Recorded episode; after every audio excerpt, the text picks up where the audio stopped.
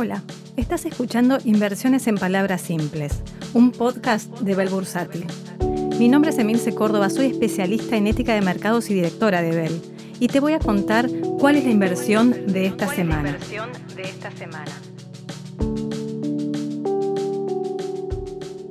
Pero primero veamos dónde estamos parados.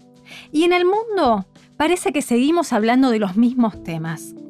China, China y un confinamiento completamente agresivo, mucho más cerrado de lo que hemos escuchado hasta el momento.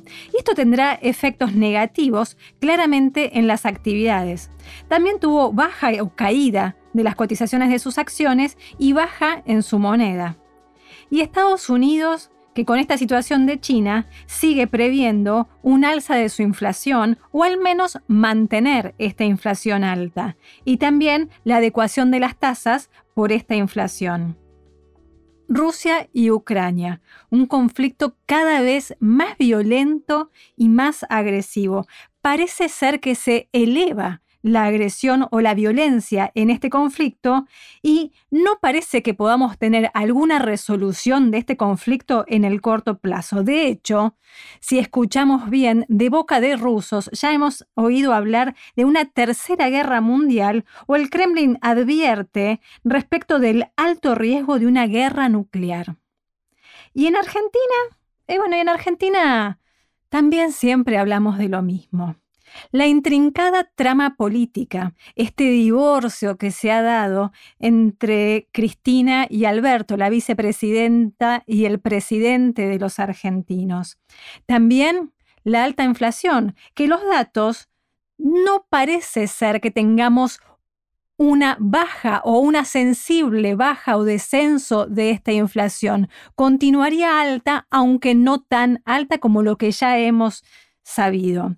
Y el dólar, el Banco Central viene comprando poca cantidad de dólares, pero pareciera ser que podría estar estable en los próximos 60 o 70 días. ¿Pero por qué? Porque en el próximo tiempo tendremos que estar pagando sueldos y sueldos con aumentos. Para todo eso, en general, las industrias, al no tener financiamiento en Argentina, tienen que traer o vender dólares del exterior o los que tienen hoy guardados. El pago de aguinaldos, que será en los próximos meses, y también el pago de impuestos en el próximo tiempo.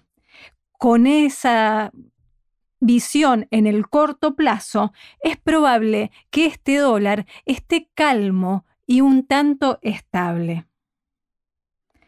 El campo también ayuda y colabora en el ingreso de los dólares, porque actualmente están ingresando dólares y en un futuro muy cercano, si no deben seguir liquidando dólares, podrían hacer que adelanten las declaraciones juradas y con eso las retenciones. Y con esto siguen entrando dólares.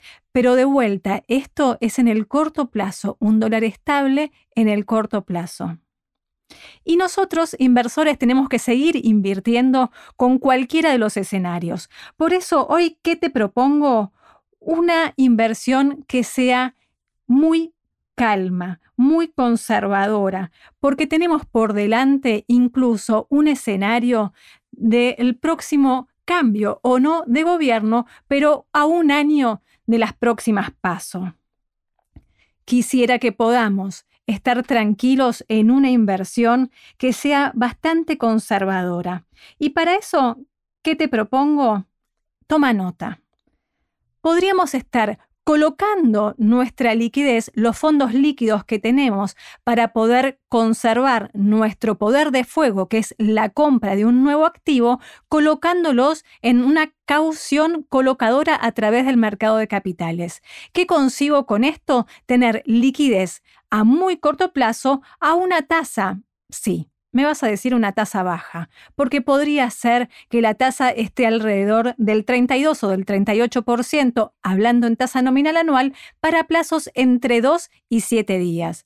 Lo que pasa es que esta sensibilidad en la baja de la tasa la obtengo solo para un cortísimo plazo para poder comprar algún activo que sea interesante en los próximos 20 días y no más. Me gustaría que podamos comprar activos bonos nacionales emitidos en dólares bajo la ley internacional. Para eso te propongo el GD29, el GD30 o el GD35, que en su cotización en dólares, en cualquiera de ellos, sus cotizaciones están alrededor de los 30 o los 35 dólares. Y en los próximos días, exactamente el 9 de julio, estarán pagando renta en dólares. Estos dólares vos vas a poder hacértelos de forma líquida o em, los vas a poder tener en tu mano a través del cobro del banco de esta liquidación. ¿Y por qué te digo que es una buena inversión?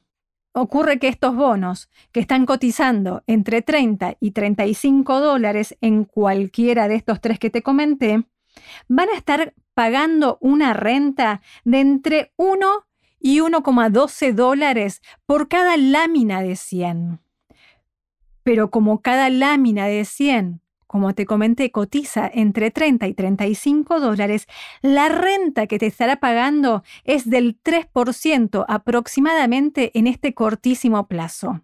Automáticamente después de que te pagó la renta, ¿vas a poder venderlos para volver a obtener tu liquidez? No, porque cuando el bono paga una renta, automáticamente desciende su precio, desciende su cotización.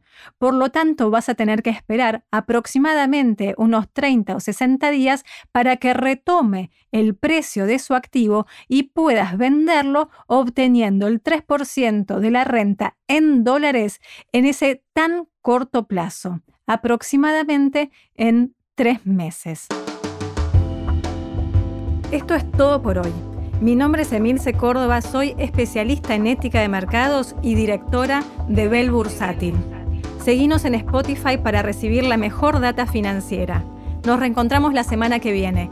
Éxitos y buenas inversiones.